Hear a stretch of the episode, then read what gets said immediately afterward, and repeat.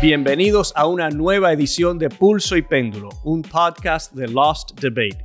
Les saluda Carlos Curbelo este 6 de octubre. Y yo soy Fabiola Galindo, gracias por estar con nosotros en este nuevo episodio de este, su antídoto contra la polarización y las noticias falsas. Bueno, Fabi, hoy tenemos varios temas importantes en la mesa, como por ejemplo los casos más controversiales que se estarán decidiendo en la sesión de la Corte Suprema que comenzó esta semana. También vamos a analizar los resultados de las elecciones en Brasil, que sin duda están creando gran expectativa. Así es, Carlos, pero antes queremos hacerle seguimiento a la situación en la Florida tras el paso del huracán Ian. Y es que este huracán ha probado ser uno de los más letales en la historia del estado y la recuperación podría ser de las más costosas. Además, el presidente Biden y el gobernador del estado, el republicano Ron DeSantis, de quien, por cierto, hemos hablado mucho últimamente, aparentemente han dejado de lado sus riñas políticas para hacer un frente común ante esta tragedia. Mr. President, welcome to Florida. We appreciate uh, working together across various levels of government, and the floor is yours. Well, Gov, uh, First Lady, thank you very much for the hospitality. Ahí estaban ambos, el gobernador de Santis y el presidente Biden en la conferencia de prensa más reciente. Y DeSantis dice que esto es un esfuerzo de equipo y que está agradecido con el presidente Biden por toda la asistencia. También Biden eh, dice que pues van a estar ahí, así como lo han estado para otros estados que también han sufrido por el embate de desastres naturales. Así que estamos recalcando esto porque es realmente un contraste y muy distinto a lo que veíamos hace dos años, cuando el presidente Trump en ese entonces incluso amenazó con no enviar ayuda federal a estados demócratas durante la pandemia. Así que esto realmente es algo muy distinto a lo que hemos visto. Y bueno, tú, Carlos, que estás allá, ¿cómo ves la situación? Sin duda, sabemos que se trata de una emergencia humanitaria y nuestros pensamientos están con todas las personas que se han visto afectadas, pero ¿Cómo ves tú la manera en que DeSantis y, bueno, los otros políticos del Estado están manejando esta emergencia? Muchos de ellos han votado en contra de legislaciones en Washington para, pues, un poco prevenir y luchar contra los embates del cambio climático. Bueno, Fabi, efectivamente, vamos a enfocarnos primero en las víctimas. Todo parece indicar eh, que eh, la ayuda, eh, no solo federal, pero también a nivel estatal y local, le está llegando a las víctimas. Y sabemos que hay muchas personas desesperadas, tenemos que tomar en cuenta que hay personas que ya llevan muchos días sin luz, eh, sin agua, eh, algunos se han tenido que ir, eh, los que han podido mudarse a las casas de familiares, pero todo parece indicar que ese proceso de, de entregar ayuda, de empezar a reparar la infraestructura. Hubo un puente ya que conectaba una comunidad que se pudo eh, reabrir. Así que esas noticias son positivas, pero sin lugar a dudas, a nivel nacional, lo que más ha llamado la atención y también aquí en las partes del estado que no fueron afectadas por el huracán Ian, es esta relación entre Joe Biden y Ron DeSantis ya Ron DeSantis llevaba unos dos años fustigando al presidente Biden, criticándolo por sus políticas migratorias, lo criticó muchísimo. Estuvo a punto de enviar un avión con migrantes, ¿no? Con migrantes del Texas a Delaware, al estado del presidente, como una, digamos, exigencia a que ponga algún tipo de solución a la crisis migratoria, ¿no? O sea, pasó de eso a trabajar en equipo. Efectivamente, el, gobernador de Santos, que ya había enviado un avión de migrantes a Martha's Vineyard, amenazó con enviar otro avión a Delaware solo días antes del, del paso del ciclón. Y ahora vemos que DeSantis le agradece a Biden ¿no? El, la asistencia federal, eh, no eh, lo ha criticado. Y también hay que reconocer que el presidente dijo públicamente algo que a algunos demócratas no les ha caído muy bien, creen que quizás no fue necesario reconocer o decir que DeSantis está haciendo una buena labor en el proceso de asistir a las víctimas del ciclón. Así que para mí esto es una, creo que una oportunidad para que los políticos que se han desenvuelto en esta época, ¿no? De los últimos 10 años, donde la política, eh, no solo por, por Donald Trump y su discurso, pero muchos no aportaron a un ambiente político muy tóxico, muy negativo, donde las descalificaciones personales se escuchan a diario. cuando hay una emergencia de verdad, cuando eh, el gobierno eh, tiene que trabajar más allá de sus funciones eh, ministeriales diarias. Las relaciones personales son importantes y hay que depender de personas con las cuales uno discrepa. Así que quizás se pueda aprender algo de toda esta situación, que quizás tengamos que no tratarlos con más respeto, tengamos que ser más sensatos en la forma en que nos expresamos, eh, para luego evitar situaciones donde uno tiene que pedirle ayuda o tiene que colaborar con alguien que eh, ha sido eh, blanco de sus ataques y sus insultos. Y esto no es una cuestión partidista. Sabemos que miembros de ambos partidos han participado en este tipo de, de conducta, pero la esperanza mía es que en Estados Unidos se pueda restablecer esa tradición de diálogo, de discrepar sin ofender, de entender que el adversario no es un enemigo. No, eh, yo creo que muchas personas, nosotros mismos, nuestras familias vinieron a este país buscando eso, buscando ese tipo de decoro, de respeto en la política. Se ha perdido aquí, ojalá que esta situación ayude a, que podamos recuperar ¿no? esa, esa tradición. Ahora, Carlos, como tú bien sabes, hay una posibilidad de que DeSantis se lance a la presidencia por el Partido Republicano. Y yo me pregunto cómo un posible candidato a la presidencia con la actitud de DeSantis de cara al cambio climático afecta el futuro potencial de la política climática en Estados Unidos. Y me refiero a que hay algunos aspectos de este huracán en específico que tienen la firma del calentamiento global. ¿Por qué? Porque vimos varias características. El huracán Ian evolucionó rápidamente de, a un huracán de categoría 4 y esto, de acuerdo con información de la NASA, se debe a que la temperatura del agua en esa región sobrepasa por 3 grados lo, o está 3 grados más caliente de lo que normalmente está en esa época del año. No soy una científica, pero esto es lo que dice la información de la NASA de acuerdo al monitoreo que hacen en esa región. Es posible que esto le haya dado más energía a Ian, además del aire más caliente, la atmósfera le ha dado la capacidad de ocasionar lluvias mucho más torrenciales. Pero hemos visto que algunos senadores en la Florida incluso votaron en contra de pues la legislación más significativa que haya llegado al Congreso para luchar contra el cambio climático. Dijeron que era un desperdicio, tanto el senador Marco Rubio como el senador Rick Scott votaron en contra de esta legislación que se aprobó el acta para la reducción de la inflación. Y ahora estamos viendo que pues están necesitando esos fondos federales, ¿no? Como que al parecer algunos legisladores en la Florida se han enfocado en la adaptación al cambio climático en lugar de luchar contra el problema de raíz. Entonces, mi pregunta para ti es, ¿cómo estas medidas de adaptación solucionan el problema a largo plazo, si es que lo solucionan en lo absoluto?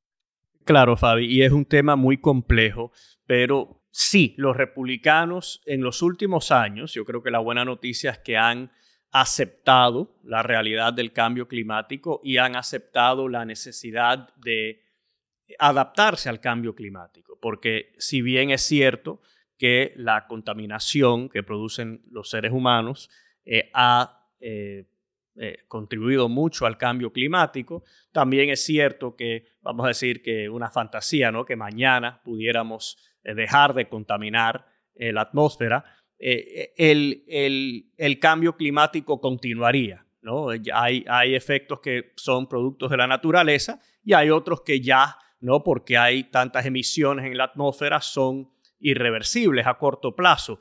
Eh, así que los republicanos han aceptado la necesidad de invertir en infraestructura para adaptarnos al cambio climático, algo que, que algunos antes negaban como una realidad científica, ya eso es una muy pequeña minoría. La gran mayoría del partido acepta la realidad científica del cambio climático.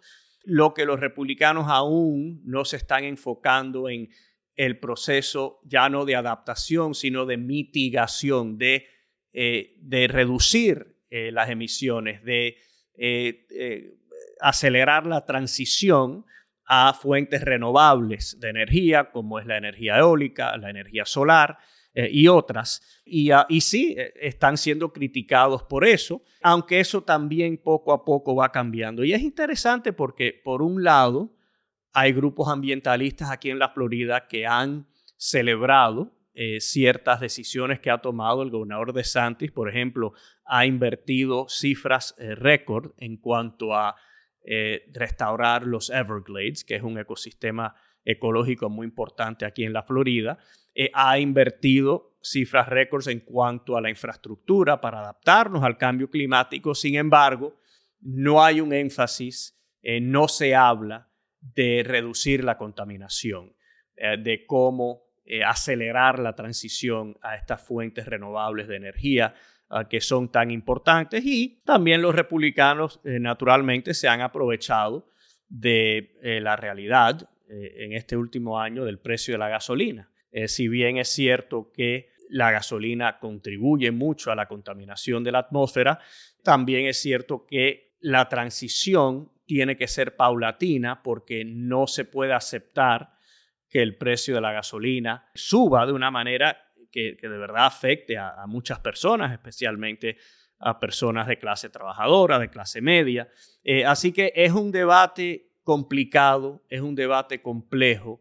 Eh, los republicanos no votaron por el uh, Inflation Reduction Act, no esta última ley que lograron promulgar los demócratas, porque el proceso los excluyó a propósito. Los, demócratas escogieron proceder a través del proceso de reconciliación que se utiliza para evitar tener que negociar con el partido minoritario y también en esta ley, además de eh, muchas provisiones sobre el cambio climático, también habían provisiones sobre el cuidado de salud, eh, habían aumentos de impuestos que los republicanos nunca han apoyado. Así que no creo que esa ley es un buen...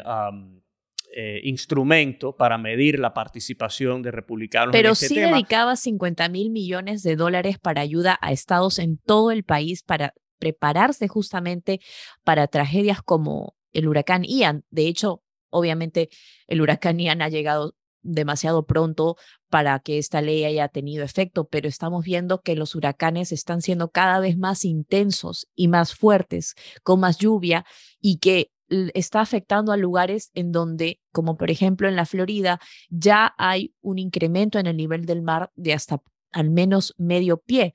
Entonces, ¿por qué no pensar en el futuro en lugar de adaptarse? Porque hay expertos quienes dicen que la adaptación solo puede llegar hasta cierto punto. Si el calentamiento global continúa, no hay medida de adaptación que pueda digamos, solucionar el problema. No, esa es una realidad, Fabi, y, quiero aclarar, ¿no? Porque para que nadie piense que estamos diciendo aquí que los huracanes son producto del cambio climático, ¿no? Los huracanes han existido hace por lo menos siglos, ¿no? es la intensidad, ¿no? el hecho de que se esté pensando incluso aumentar la, la, la, escala de categorías, ¿no? La intensidad y la envergadura. Eh, los, los, huracanes son más intensos ahora y más grandes, ¿no? Eh, abarcan más, más espacio, más terreno. Así que eh, esas son realidades y por eso, en mi opinión, la política ideal en cuanto al medio ambiente es una política que invierte en la adaptación, que es necesario, y también que invierta en la transición a la nueva economía limpia, ¿no? Lo que se le llama en inglés the clean energy economy. Eso es lo que hace falta. La buena noticia, repito, es que en recientes años ha crecido el consenso entre ambos partidos. Y, por ejemplo, en la ley bipartidista de infraestructura que se aprobó el año pasado, hubo inversiones eh, para apoyar esa transición también para ayudar a las comunidades a adaptarse y esa ley sí logró apoyo bipartidista en el Senado, 19 republicanos, incluyendo el líder de la minoría republicana en el Senado, el señor McConnell, votaron por esa ley y en la Cámara también logró el apoyo de 13 republicanos. Tenía que haber sido más, pero 13 republicanos apoyaron esa ley que representa una gran inversión no solo en la infraestructura de Estados Unidos, sino también en esta transición hacia fuentes de energía que son renovables, que no contaminan. Así que hay mucho por hacer. Los republicanos sí ya están recibiendo críticas. Hubo un artículo del New York Times, eh, creo que se publicó ayer, donde yo fui citado, eh, diciendo que no han hecho suficiente énfasis en el cambio climático. Quizás eso sea cierto. También es cierto que en años recientes la colaboración entre ambos partidos sobre este tema ha ido aumentando y eso hay que celebrarlo y hay que esperar que eso, que eso continúe, ¿no? Claro. Y para terminar, esa cita en el artículo del New York Times que mencionas, esa cita tuya, creo que es muy, digamos, representativa, ¿no? No puedes representar al estado de la Florida y no reconocer el hecho de que pues las catástrofes naturales son algo importante para el Estado, ¿no? Que, que está habiendo tantos tantos problemas con esto. Así es, Fabi. Aquí muchos vivimos muy cerca del mar y ah, el mar es bello y nos, ah, nos agrada mucho, pero también representa una gran amenaza. Así y además tienen el sol, pueden usar ese recurso natural para crear más energía. Es decir, hay muchos modos en que la Florida podría ser más verde, entre comillas. Así es, por eso nos dicen The Sunshine State, el estado donde brilla el sol. Así que, bueno, Fabi, aquí en Pulso y Péndulo vamos a seguir monitoreando toda esta situación relacionada al huracán Ian. Vamos a eh, evaluar la gestión de quienes nos gobiernan, pero ahora queremos hablar de nueve personas, otras personas que nos gobiernan desde otro ángulo, nueve personas en particular que tienen muchísimo poder en este país se trata de los nueve magistrados de la Corte Suprema, quienes en los próximos meses estarán evaluando varios casos que realmente podrían cambiar el curso de la historia. Son casos que tienen que ver con la protección del medio ambiente, el sistema de admisión a las universidades más prestigiosas del país e incluso con el proceso electoral. Pero Fabi, antes de hablar de todo esto, tú bien anotabas el otro día que esta también es una sesión como ninguna otra, no solo porque por primera vez tenemos a cuatro magistradas, sino porque además un gran número de estadounidenses parece estar poniendo en duda la legitimidad de la Corte. Así es, como bien dijiste, magistradas con A. Este lunes comenzó el nuevo mandato de la Corte Suprema y la nueva magistrada que Tangi Brown Jackson se unió a sus ocho otros colegas. Es la primera mujer negra en pertenecer al Tribunal Supremo y la primera vez que esta institución ve a cuatro mujeres miembros. Can I just, I'm sorry.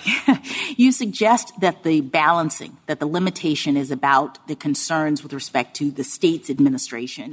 Mr. Schiff, let me follow up on Justice Jackson's question. 1344G is the biggest problem for you, clearly. En esta primera sesión tocaron el tema sobre un caso que decidirá cuál es la autoridad que tiene la Agencia de Protección Ambiental para regular las áreas pantanosas que protegen muchas veces contra inundaciones. Pero este nuevo mandato seguro será recordado más allá de lo histórico por los temas que aborda. Por ejemplo, los desafíos legales contra la acción afirmativa. Estamos viendo que eh, la Corte viene o sale de un periodo en el que puso fin al derecho constitucional al aborto, eh, también le dio más flexibilidad a la aportación de armas y limitó el poder de las agencias protectoras del medio ambiente a imponer límites en los niveles de emisiones que las compañías pueden producir. Ahora van a enfrentar el desafío legal contra la acción afirmativa. ¿Qué es la acción afirmativa? Pues es un programa que fue uno de, los triunfos de eh, la lucha por los derechos civiles en las que se buscaba que más grupos minoritarios, negros y latinos, sean admitidos a las universidades, en donde históricamente se había admitido solo a personas blancas. Un grupo llamado Students for Fair Admissions, o traduciéndolo sería estudiantes para admisiones justas, alegan que es discriminatorio que las universidades tengan una decisión concienzuda de usar la raza como factor determinante a la hora de admitir a un estudiante. La Universidad Harvard está entre estos litigios legales, ya que esta organización presentó una demanda contra esa universidad, un fallo en contra de la acción afirmativa, pues significaría que, por ejemplo, la Universidad de Harvard y de Carolina del Norte, quienes han pues sido los blancos de estas demandas, le tendrían que poner fin a una política que ha durado más de 50 años en que las universidades han seguido eh, pues este tipo de guía para impulsar la admisión de estudiantes de minorías. Otro caso relacionado con la raza que se discutirá el martes eh, pregunta cuánto se puede tener en cuenta la raza al dibujar los distritos electorales del Congreso. La Ley de Derechos Electorales de 1965, también otro triunfo del movimiento de derechos civiles, trató de proteger los derechos electorales de las minorías, pues asegurándose que los votantes negros en particular pudieran elegir a candidatos de su elección. Eh, esta decisión podría cambiar esto y darle más derecho a las legislaturas estatales, permitiéndoles rediseñar sus mapas electorales. Y eso puede ir hacia cualquier lado. Ya puede ser una legislatura republicana dándole más poder a distritos rediseñados que favorezcan a los republicanos o al revés, que lo hemos visto incluso suceder aquí en, el estado de Nueva York. También estamos viendo que el caso sobre el derecho a servicio, este caso sonado de hace varios años en el que un dueño de una pastelería se rehusó a, darle servicio a una pareja gay porque dijo que no estaba pues de acuerdo con esa con esa unión, ¿no? Entonces estamos viendo que ese caso la Corte Suprema lo va a volver a visitar y van a definir si es que algunas empresas pueden rehusarse a darle servicios a parejas del mismo sexo. Pero como bien decías, esto eh, se está dando dentro de un contexto en el que los, los estadounidenses están digamos, no están de acuerdo con las decisiones de la Corte. Hemos visto que de acuerdo a las encuestas Gallup, el 71% de estadounidenses apoya el matrimonio entre parejas de mismo sexo y más de la mitad están en contra de la decisión de abolir el derecho constitucional al aborto. Entonces, esto trae a colación la pregunta de que si esta Corte, que tiene una mayoría de seis miembros conservadores es legítima si es que está representando realmente los intereses de todos los estadounidenses o si se ha vuelto un brazo político de la ala conservadora de los republicanos, porque como vimos en un solo término, el presidente Trump pudo pues garantizar el nombramiento de tres jueces conservadores. Así que yo te pregunto a ti, ¿es realmente extremista pensar en la posibilidad de que se expanda la Corte Suprema. Hemos visto que el senador Ed Markey de Massachusetts ya ha presentado una propuesta para expandir la Corte de nueve miembros a trece miembros. ¿Es esto tan controversial? Ya se ha hecho antes, ¿verdad? Bueno, Fabi, yo quiero comenzar con lo más positivo, que es eh, esta noticia o esta, este hecho de que la Corte va a ser compuesta eh, por um, eh, un grupo muy diverso. Me imagino yo la corte más diversa en la historia de, nuestro país y como padre de dos hijas me agrada mucho que hay por primera vez cuatro mujeres en la corte y yo las celebro a todas, aunque esté de acuerdo con algunas a veces y, con otras no. Eh, yo creo que el hecho de que las mujeres estén representadas en la corte por cuatro mujeres es algo que todos debemos celebrar. Ahora, este tema de la legitimidad de la corte es fundamental.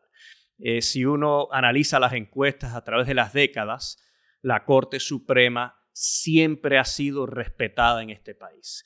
Esa es la única rama del gobierno federal que no es política, que no es eh, dirigida por personas que han sido electas y eh, la idea o lo que le enseñan a uno aquí en, ah, en la escuela elemental es que la corte es objetiva, que la corte no es partidista, que la corte trabaja para interpretar las leyes y para proteger eh, los derechos eh, que la constitución le garantiza a los que vivimos en este país. Así que es un problema, ¿no? Es algo negativo que gran parte del país ha perdido la confianza en la Corte y que la está percibiendo como otra entidad política del gobierno porque la Corte no está supuesto ser una entidad política. Ahora, si bien es cierto que algunas de las decisiones que ha tomado la Corte recientemente, la más prominente es el, ¿no? el tema este del aborto,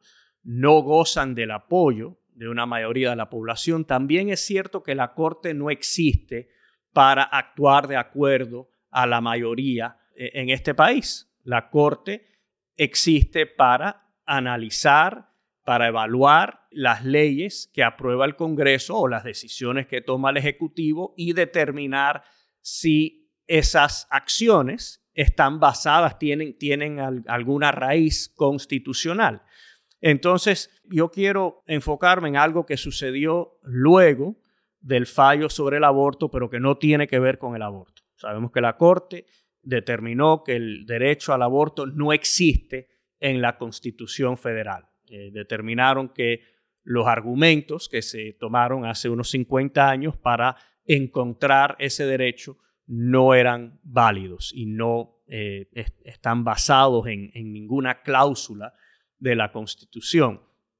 Pero después de ese fallo, uno de los magistrados sugirió que quizás la Corte también pudiera eh, fallar en contra del matrimonio eh, gay, ¿no? Algo que eh, la Corte, con una mayoría que incluyó a por lo menos dos conservadores hace unos años, falló ¿no? a favor de que el, matrimonio, que en el matrimonio no se puede discriminar, que el gobierno no puede discriminar, que tiene que aceptar un matrimonio entre dos personas, no importa el, género ni la naturaleza de esas personas. Este, este magistrado, el señor Thomas, eh, Clarence Thomas, que probablemente sea el más eh, conservador de la Corte, provocó un voto en el Congreso. Eh, la Cámara presentó una ley para proteger los derechos matrimoniales para todos en este país, ¿no? las personas heterosexuales, homosexuales, y esa ley, ese proyecto de ley recibió amplio apoyo bipartidista en la Cámara de Representantes de Estados Unidos. En el Senado no se ha votado todavía, pero todo parece indicar que luego de las elecciones, en la sesión legislativa luego de las elecciones, el Senado, con una amplia mayoría bipartidista, va a aprobar el, ah, eh, no este, este concepto de proteger el matrimonio para cualquier persona. Así es como debe funcionar la democracia en Estados Unidos, porque la Corte no es un cuerpo legislativo. La Corte no existe para legislar, la Corte existe para interpretar. Pero eso es lo que estamos viendo, ¿no? O sea, como tú dices, la función del Tribunal Supremo es no ser político, ser objetivo, interpretar las leyes, pero vamos a los hechos. En las últimas decisiones han sido absolutamente partidistas. El presidente Trump llegó a la Casa Blanca con la promesa de que iba a acabar el derecho al aborto y que iba a colocar a jueces y a magistrados que iban a pues luchar por esa causa. Esa ya deja ahí ya ahí mismo se pierde la objetividad. Entonces, la pregunta que muchos se hacen hoy en día es ¿Por qué permitir que esta Corte se mantenga con esta cantidad de miembros que son en su mayoría conservadores y que fueron hasta cierto punto nombrados por e, esa característica, ¿no?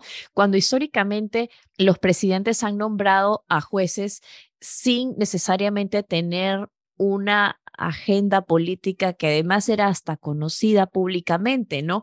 Amy Comey Barrett también tuvo algunas declaraciones antes de llegar a ser jueza en el que defendía el derecho a la, a la vida, es decir, estaba en contra del aborto. Entonces, ¿por qué, por qué, mm, digamos, mejor dicho, por, la discusión es la legitimidad de esta cantidad de jueces, ¿no? Y como bien lo dices, si la opinión pública está demostrando que, por ejemplo, la mayoría de estadounidenses están a favor del matrimonio igualitario, del matrimonio entre personas del mismo sexo, y aunque la Corte Suprema no es no está, digamos, llena de, de, funcionarios electos, nadie vota por estos jueces, pero al mismo tiempo se supone que es un, en inglés la frase es checks and balances, ¿no? Es decir, los tres poderes ejecutivos tienen que entre sí marcar ese balance. Y eso es algo que estamos viendo súper inclinado hacia el lado conservador en la Corte Suprema. Entonces, la pregunta que te, que te hago a ti como alguien que ha sido miembro del Congreso es, ¿esta expansión de la Corte ha sucedido antes, verdad? ¿O por qué es tan controversial hablar de esto? ¿Por qué no se puede expandir eh, a los, los miembros de 9 a 13? ¿O por qué sí se debería hacer? tú haces un punto que, que, que creo que es importante. Aunque la Corte no es política, obviamente la Corte es formada ¿no? por las ramas políticas, porque el presidente nombra y el Senado es el que aprueba a los, a los jueces de la Corte. Ahora, este tema... Y solamente para, perdón que te interrumpa, pero sí. en, el, en el último periodo vimos que se aceleró incluso la aprobación de estos tres jueces de, conservadores, algo que históricamente no se había visto. Yo creo que de ahí parte la pregunta de la legitimidad de esta Corte. ¿Por qué se aceleró la aprobación de estos jueces cuando históricamente antes de una elección se esperaba al presidente Obama, por ejemplo, no se le permitió nombrar a uno de sus de, de, los magistrados porque venían las elecciones y eso totalmente cambió durante, durante estas últimas elecciones en el 2020, donde se hizo expedito el proceso de aprobar el nombramiento de estos tres jueces conservadores. Creo que ahí viene la pregunta de la legitimidad de la Corte, si se hace. No, no, yo, yo, entiendo, yo entiendo que todo eso ha, ha, influenciado la opinión pública, pero volviendo al tema este de ampliar la Corte, si, es posible, es legal, se puede hacer bajo la Constitución, en mi opinión sería un precedente peligroso, ¿no? Porque la Corte eh, lleva su actual ¿no? composición eh, hace, hace muchos años y el peligro es que de ahora en adelante cualquier presidente o cualquier partido que esté en el poder, cuando no le gustan las decisiones que toma la Corte, entonces decide ampliar la Corte.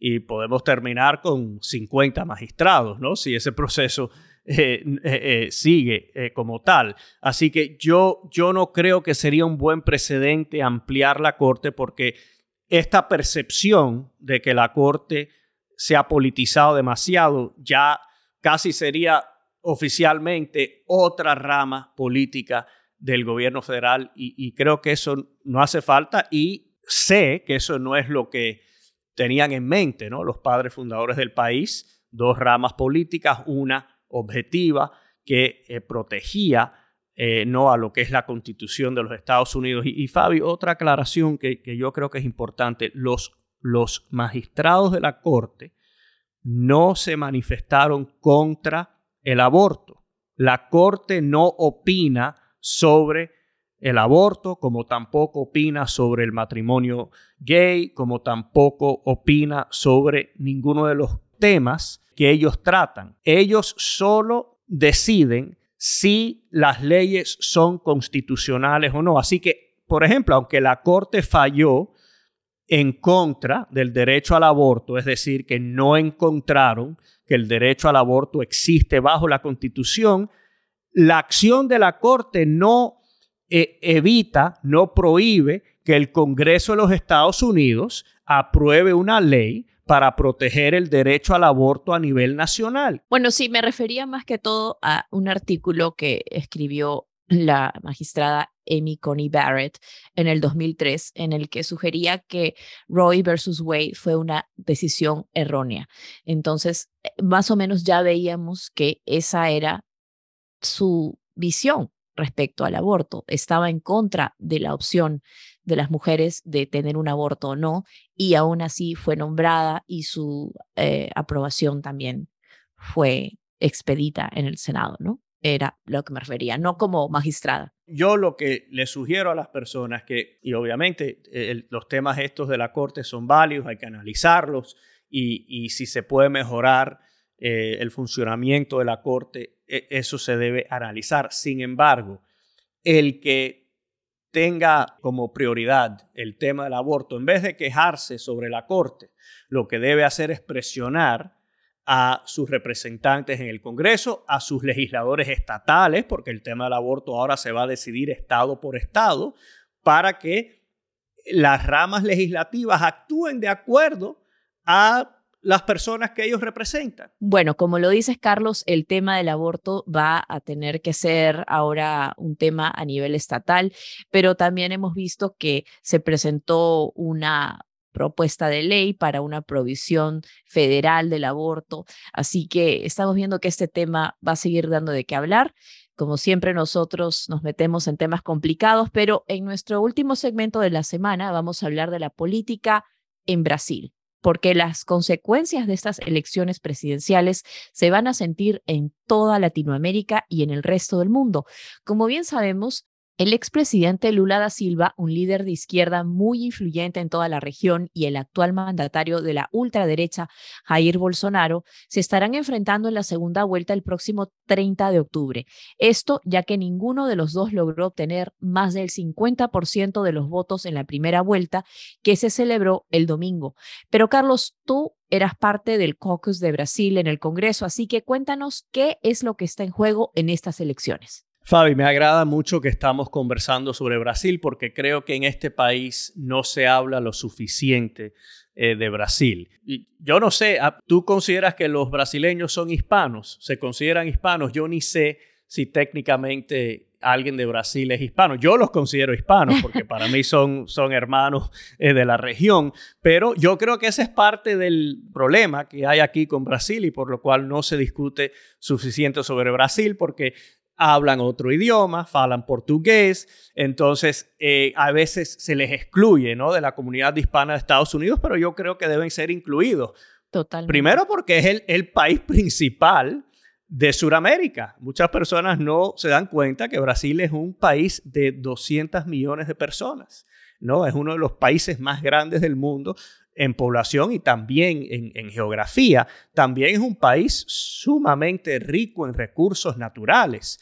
Eh, Brasil es productor de petróleo, de gas natural, eh, de hierro, eh, de una serie de recursos que son fundamentales para la economía global. Así que aquí, por ejemplo, muchas personas en la Florida no saben, Brasil, muchos años, es el socio comercial número uno de la Florida. Así que es un país que tiene mucha influencia en Estados Unidos, pero no se habla suficiente de él. Y en este momento hay una contienda electoral eh, muy importante, muy reñida en Brasil. Sabemos que ahora en la, en la primera vuelta hubo sorpresa. Eh, muchas encuestas vaticinaban que eh, Luis Ignacio Lula da Silva, quien fue presidente de Brasil durante ocho, ocho años, iba a ganar en primera vuelta. Y el titular, Jair Bolsonaro, dio una sorpresa. Eh, terminó con un aproximadamente 44% del voto y ah, eh, eh, Lula terminó con un aproximadamente 48% del voto. Necesitaba 50 más 1 para ganar, pero esta elección va a tener importantes repercusiones en Estados Unidos y también en Latinoamérica. En los últimos años la izquierda latinoamericana ha ganado mucho terreno en las Américas, ¿no? Vemos que en, Chile, en Perú, en México, en casi todos los principales países de la región, la izquierda ha ganado y en Brasil, la izquierda después de estar eh, unos años fuera del poder, producto de los escándalos de corrupción eh, del Partido de los Trabajadores, que es el partido de Lula, y la destitución de, Dilma Rousseff, quien fue eh, presidenta de Brasil, la derecha creció mucho y ah, Bolsonaro ganó eh, hace cuatro años, pero ahora la izquierda eh, trata de ganar territorio de nuevo. ¿Y qué quiere decir esto para la región? ¿Qué quiere decir, eh, por ejemplo, para regímenes como los de Cuba, Venezuela, Nicaragua? ¿Qué quiere decir para las relaciones entre Brasil y Estados Unidos? Eh, Bolsonaro tenía una relación muy cercana al expresidente Donald Trump en cuanto a sus estilos son muy similares. Bolsonaro es de derecha, pero es un, derechista populista. Es un derechista que ha ampliado la red de, em, eh, de bienestar público ah, en Brasil. Eh, Lula cuando era presidente tenía un programa para ayudar a las personas de, de bajos recursos que se llamaba Bolsa Familia eh, Bolsonaro creó un programa similar que se llama Auxilio Brasil y que eh, remitió muchos fondos a la población, especialmente durante la pandemia. Así que es un, es un derechista, pero no tradicional, que no ha mantenido una relación muy eh, cercana con la administración de Joe Biden. Así que esta elección en Brasil tiene grandes consecuencias para la región y tiene grandes consecuencias también para la relación bilateral entre Estados Unidos y esa gran economía suramericana. Y además muy interesante que, como decías, las encuestas no le daban la victoria a Bolsonaro y sin embargo ha terminado con ese alto porcentaje, pero por detrás de Lula da Silva, por 6 millones, casi 6 millones de votos le ha sacado de eh, ventaja Lula a Bolsonaro. Y vamos a ver realmente cómo se definen estas elecciones a finales de mes, ¿no? Porque de todas maneras son en un país, como decías, de 200 millones, 200 millones de personas, casi 6 millones de votos que, que, que, que haya ganado Lula le da todavía cierta ventaja, pero vamos a ver cuál es el, el resultado final. Y además, también cabe mencionar todas las investigaciones que han estado alrededor de ambos candidatos, ¿no? La más reciente, eh, una investigación contra Bolsonaro por haber minimizado el impacto de la pandemia del virus de COVID-19, lo vimos simplemente negar al principio, casi como ocurrió aquí en Estados Unidos con el presidente Trump, de no difuminar la información correcta sobre el virus, ¿no? que era un virus que se podía contagiar por el aire, en fin, y también otras investigaciones bajo las que estuvo el expresidente y ahora candidato Ignacio Lula da Silva. Así que definitivamente es algo que como bien dices, va a tener un impacto en la región y vamos a ver qué pasa. Ya tenemos en Chile a Gabriel Boric, el nuevo presidente también de izquierda, y en Colombia a Gustavo Petro. Así que vamos a ver cómo esto se sigue desenvolviendo en los próximos días, Carlos. Sí, sí, Fabi. Y mira, otra, son dos figuras controversiales, Lula y Bolsonaro. Lula eh, estuvo en la cárcel por escándalos de corrupción, luego el Tribunal Supremo en Brasil determinó que sus derechos fueron violados y que el, caso contra él por un tecnicismo lo desestimaron y, por eso es que él ahora puede aspirar a la presidencia. Pero también Bolsonaro es una figura muy controversial. Eh, es más, en, ah, en, las últimas semanas, me imagino que estaba preocupado que no, no iba a llegar a una segunda vuelta, empezó a cuestionar la legitimidad de la elección, algo que obviamente hemos experimentado en este país. Eh, Lo debe haber sacado de algún cuaderno guía. Sí, no fue, no, no, no fue original la idea, ¿no? Pero eso preocupó a muchas personas en la región. Hubo días en los cuales la, la bolsa brasileña, la, la Bovespa, eh, cayó muchísimo por, por ese temor ¿no? de una inestabilidad en el país. Pero las bolsas en Brasil ahora están celebrando porque aunque estos dos candidatos van a segunda vuelta y eso se, determina el 30 de octubre, la derecha tuvo muchas victorias en el Congreso, eh, contiendas que ya se decidieron en la primera vuelta. Así que aunque gane Lula, existe la percepción en Brasil de que va a haber equilibrio en el gobierno, que, que aunque Lula es de izquierda, no va a poder seguir una agenda extremista, ni tampoco se va a poder acercar mucho a gobernantes como Nicolás Maduro, eh, Daniel Ortega, eh, eh, Miguel Díaz Canel en Cuba, no un eje que, preocupa a muchas personas en la región y que no quieren que sus gobernantes tengan relaciones cálidas con, esos países. Así que yo, yo de verdad me gustaría tener en el programa a un experto, una experta sobre Brasil, para, que, para profundizar un poquito más sobre este tema, sobre la dinámica, sobre la realidad que vive ese país, porque las consecuencias para todos nosotros en Estados Unidos eh, son importantes y sabemos que muchos aquí seguimos muy de cerca y, no, y además no, nos, nos importa y nos afecta eh, lo que pasa en las Américas. Eh, así que la, la, la elección pendiente en Brasil es algo que hay que darle atención y seguirla muy de cerca porque nos pudiera afectar a nosotros o a nuestros familiares en las Américas. Bueno, Fabi, y con esta discusión sobre Brasil llegamos al final de nuestro episodio de hoy. Como siempre, muchísimas gracias a todos por escucharnos. Aquí estaremos el próximo jueves. Y les recordamos que si están disfrutando de nuestras conversaciones, siempre nos ayuda que nos dejen un comentario y nos sigan en Spotify o donde sea que escuchen sus podcasts. Muchos saludos y hasta pronto. Pulso y Péndulo es un podcast de Lost Debate. Nuestra productora ejecutiva es Mónica Espitia.